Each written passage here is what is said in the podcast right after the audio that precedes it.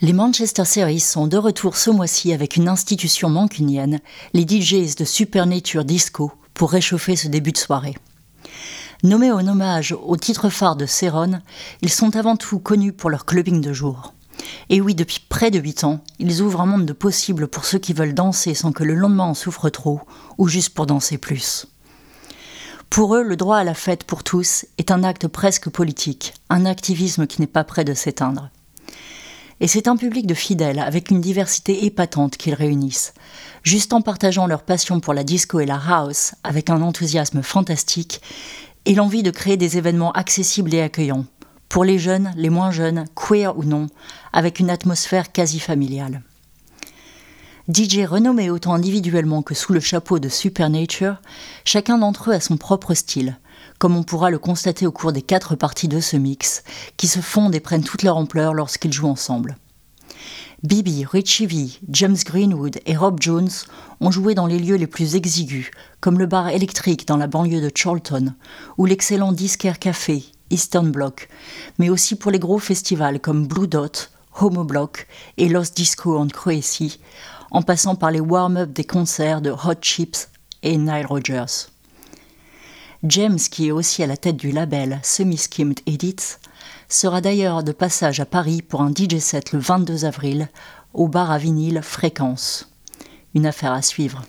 Bibi, Richie V et James Greenwood nous racontent un peu comment tout cela s'est mis en place et leur vision avec une petite interview menée par notre co-host Lee Andrews. Hey everyone, thanks for joining us. Um, yeah. Hey. So, you guys have been DJing in Manchester for what seems like quite a while. So tell me, how did it all start for you? How did Supernature in particular start? So, so Richard and I just started Supernature because we've been doing a Sunday vinyl session just for friends, and that sort of grew and grew and grew. That was at the Deaf Institute. And then we just decided that we wanted to put on a party. We had a couple of gigs at the whiskey jar. But that was Saturday night. Saturday night, and that just, just didn't work for us, to be honest. So I think essentially we thought, what can we do different? Differently, yes. Because yeah. otherwise we you know we're just competing with everybody else on a Saturday night. And then a friend of a friend offered us the use of his club for free on a Sunday afternoon. So we said, oh well, we'll just give it a go and see what happens. And yeah, yeah. And, and then we got James on board as well. Rob and Rob at that point for Supernature on Sunday proper. Yeah. yeah. So we only did two Supernature gigs with just me and Richard. And then we decided Supernature on Sunday, our Sunday club daytime event.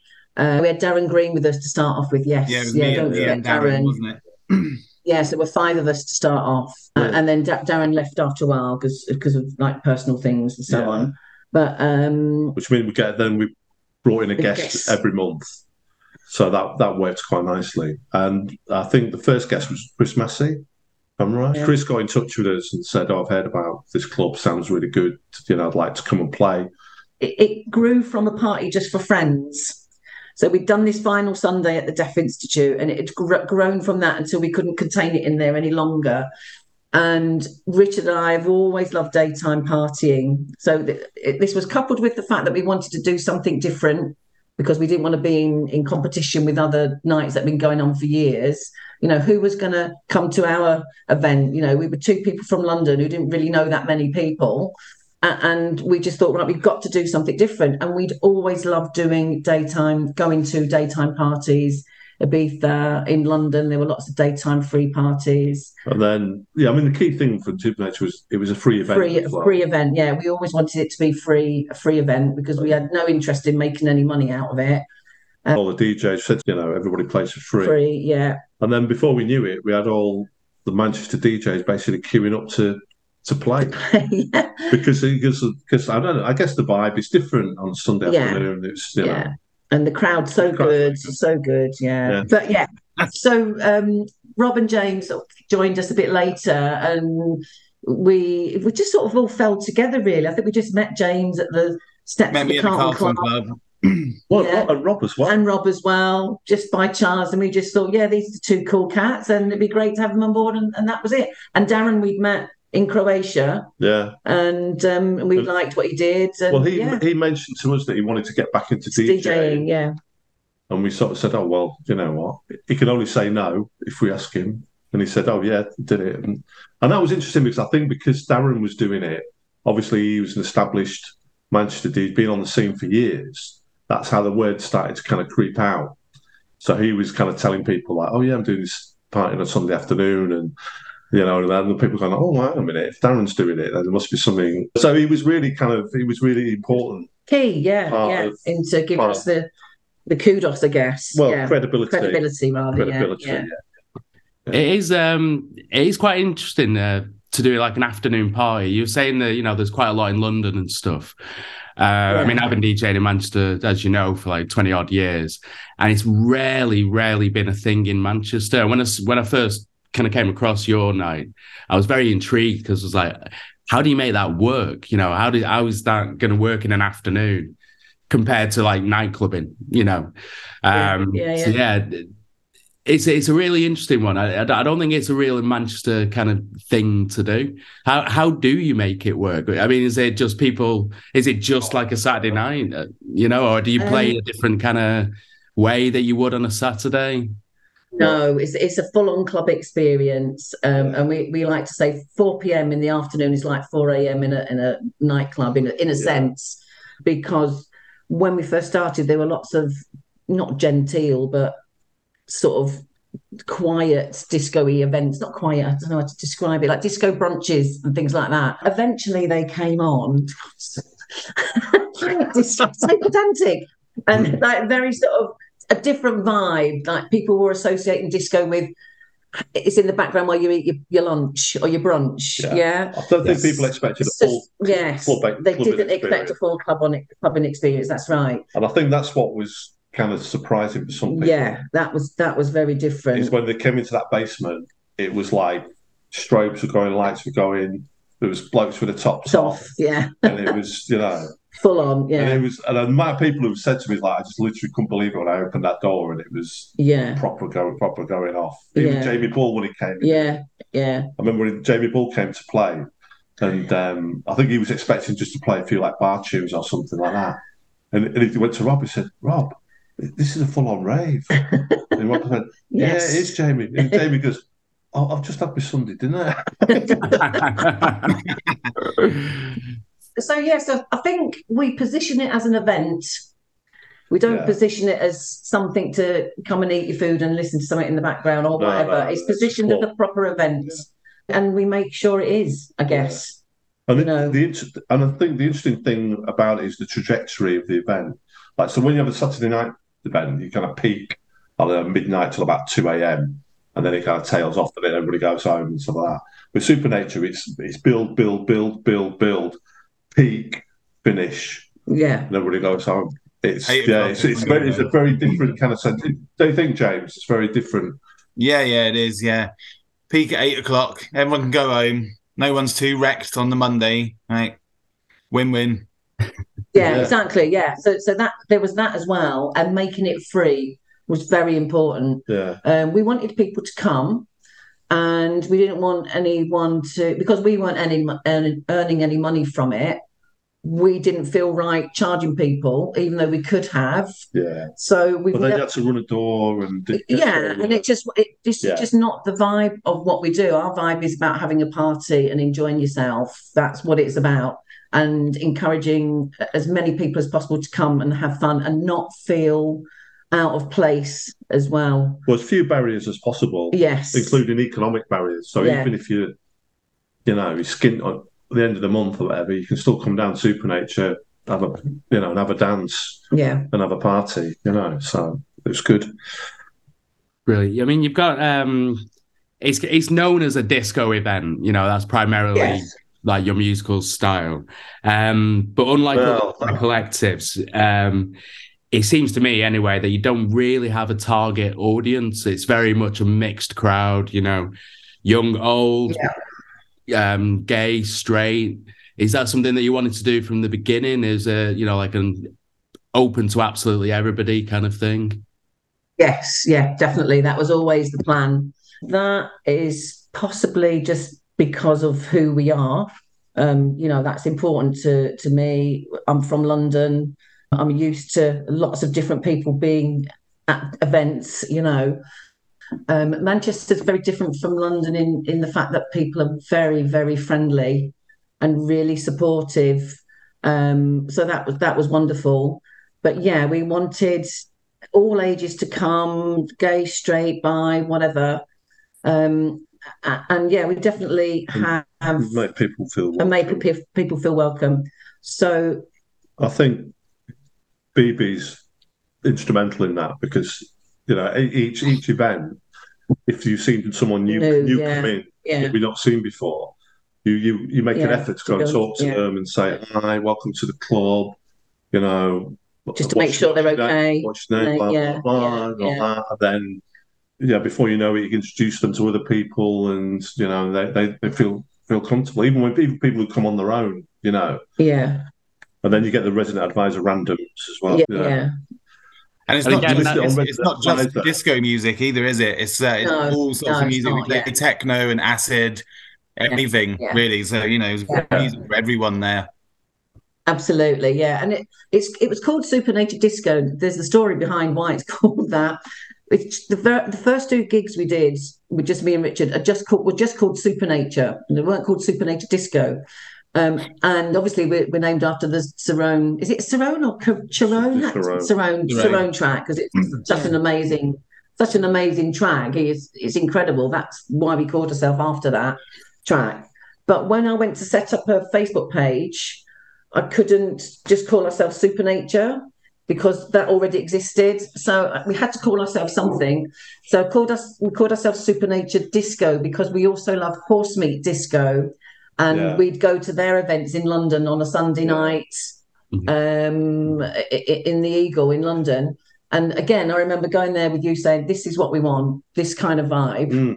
um, uh, and that's what we went for. Yeah. And obviously, Rob's gay. Um, our daughter's uh, part of the LGBT community as well. And it's just really, really important to me that that we welcome anyone who's not a dick, basically. So I was just going to add the the one thing that's really important that I know, um, and that's just from my previous work roles, is that if you don't feel represented, you're not going to feel comfortable. So the imagery we use, where we advertise, how we present ourselves, all of that is um, is is to ensure that people feel represented and seen. Yeah, so it's all about that as well. And I think think as James said with the music, I think the music is very yes, it's has evolved, hasn't yeah, it? Over, you know, yeah. when we first started, the music is very different now to when we first started. yeah. yeah. You know, because people have sort of, I don't know. uh, It's what the crowd wants. Yeah, as well. yeah, It's, yeah, it's yeah. become more of a rave, What- more of a Sunday rave. Yes, more of a rave, There's more, rave. definitely more, definitely more house music in there, and sort Yes, of, you know, yeah, so a bit harder and a bit kind of, but also kind of uplifting. You know, nothing mo- with nothing moody or kind of too deep. It's all kind of hands, you know, not hands in the air stuff, but like really, yeah, high energetic. Yeah, it's energetic. Brilliant. Right, so I've got a question. Next question is for you uh, individually. If you had to pick the best comment that you've had as a DJ or feedback, does anything pop into your mind? Um, I don't know if it's a compliment as such, but I was outside a club once and uh, some kid came up to me and said I looked exactly like Dimitri from Paris. So I went home and Googled him. Went home and Googled him, and I looked absolutely Oh. nothing like him at all. nothing like Professor him. Green. Yeah. Did he have his, Yeah, did he yeah, have his that rave, maybe. Yeah, yeah. Strange. did he have his Very rave strange. goggles on this kid? yeah. yeah, very odd. What about you guys? Um, so, so mine has been. No, we we played at um, just just me and Rich. This was we played at Green Island Festival in Hulme last year, and and it was great gig. Absolutely loved it. Really good vibe. But what I had to realise was how much it had touched people, because we've had so many people who were at, at that gig who've come up to us every time and said, "Oh, you were playing at Green Island, weren't you? That was so good. I really loved it." And the first one was like, "All right, okay, this is nice," but it's been constant. When I saw you in the pub at Electric, that guy, young guy, he was one of those people who came up and said to me, Not from the summer. "Yes, from the summer." Wow, right. So- okay. Yeah, so I don't know what it was, but again, that just shows you, doesn't it, that you you can't control or know everything, and you have to listen to the people who come to fight truly find out about uh, how you're doing. Yeah. yeah.